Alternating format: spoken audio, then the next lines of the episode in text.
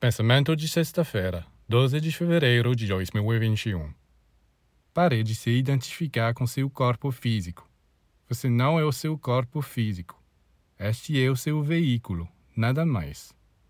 É porque os humanos sempre se confundem com o que não são, que eles ficam desorientados e entram em colapso. E se você se identificar com o seu corpo, você perece com ele.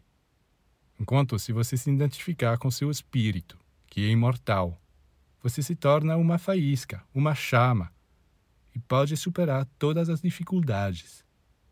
O maior mal que os humanos fazem a si mesmos é aceitar se identificar com a matéria, que é corruptível, efêmera, em vez de se identificar com o espírito, que é imutável e eterno. Quando o espírito deixa o corpo físico, ele continua a existir. O corpo físico é apenas um instrumento que foi dado ao espírito para que possamos viver na Terra.